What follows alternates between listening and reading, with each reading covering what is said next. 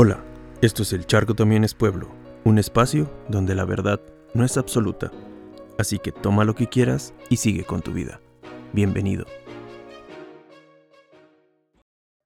¿Alguna vez te ha pasado que cuando estamos a punto de dar un paso grande en nuestras vidas, o ese momento que va a ayudarnos a crecer como persona y profesionista, de repente nos asustamos? Tenemos un miedo irracional. Sí, ese miedo que llegó de la nada se apareció como tu ex al que quisiste tanto en una fiesta, como si nuestro ego se escondiera, se fuera tan lejos de nosotros que ya no lo encuentras en un solo rincón de tu ser. Ese mentado mecanismo de defensa que nuestra mente pone en marcha para protegernos y evitar nuestro sufrimiento. Situaciones que no podemos controlar, situaciones desconocidas o, en simples palabras, no hacer el ridículo. Tiene un nombre y se llama autosabotaje. Es un acto completamente inconsciente. Nuestro cerebro nos manipula con el fin de que no consigamos nuestras propias metas. Los motivos que llevan a bloquearnos son variados, y seguro que los conoces.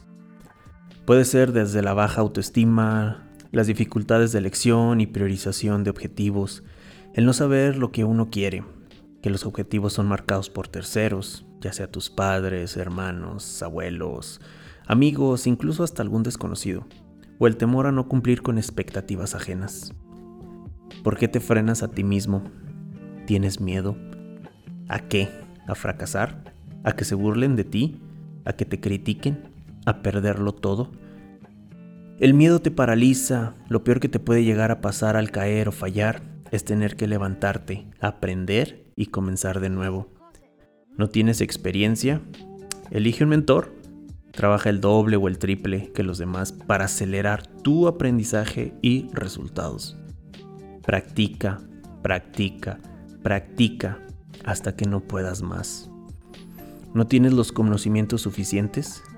Ponte a estudiar, lee libros y no solo las revistas de espectáculos.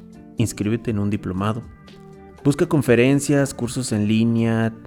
Tienes en la palma de tu mano una herramienta más que poderosa que no solo sirve para enterarte de quién cortó, quién se casó, quién está embarazada, a quién le pusieron el cuerno o quién se tuneó. No me vengas a decir que no tienes tiempo para lo anterior. Y si es así, madruga, levántate una hora antes, haz tu horario personal, enfócate en los fines de semana, deja de perder el tiempo en redes sociales, no te duermas hasta que termines, no sueñes, mejor cumple tus sueños. Y si te preguntas que no tienes ayuda, ¿por qué no ayudas tú primero a alguien? Pide ayuda de verdad, con ganas, y no con esa flojera que te caracteriza.